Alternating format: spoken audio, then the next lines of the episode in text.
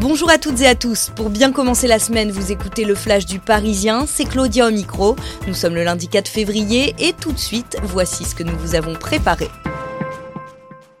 Trop d'entreprises se focalisent encore sur le diplôme et délaissent la personnalité et le comportement des candidats. Voilà ce que déplore Christophe Catoire. Dans une interview qu'il nous a accordée, le PDG France du groupe d'intérim ADECO estime que les pratiques de recrutement doivent changer mais qu'elles tardent à évoluer.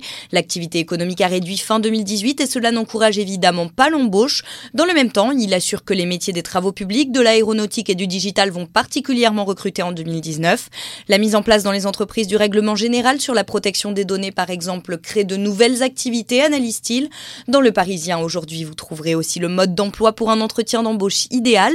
N'oubliez pas que quand vous vous présentez devant lui, le recruteur connaît déjà vos compétences grâce à votre CV. C'est donc votre façon d'être et votre comportement qui seront analysés et vont faire la différence. Nous vous disons tout sur les astuces à connaître et les écueils à éviter.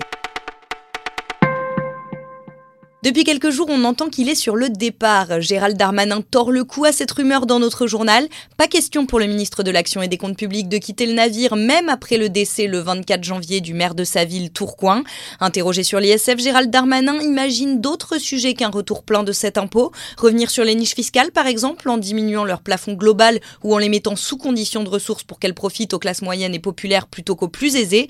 Voilà une idée de justice fiscale, conclut le ministre. C'est au contraire un profond sentiment d'injustice qui a poussé Christelle Balm à prendre la plume. Cette préparatrice en pharmacie de 45 ans en rémission d'un cancer souhaite ainsi alerter Emmanuel Macron sur le coût exorbitant des produits divers liés à sa maladie. Vernis pour éviter que ses ongles tombent, soutien-gorge spécialisé et autres pots de crème. J'ai rencontré des tas de femmes qui n'avaient pas les moyens, raconte-t-elle. Ça me met hors de moi. Rebelote, comme l'année dernière, les Parisiens se sont inclinés hier soir face à l'OL.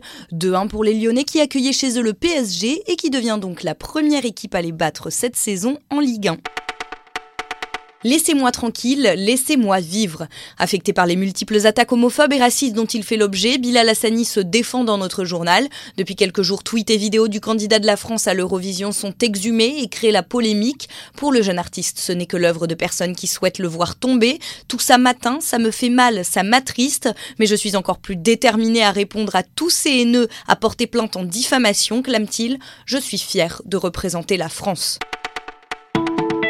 Merci d'avoir suivi le flash du Parisien, très belle semaine et à demain.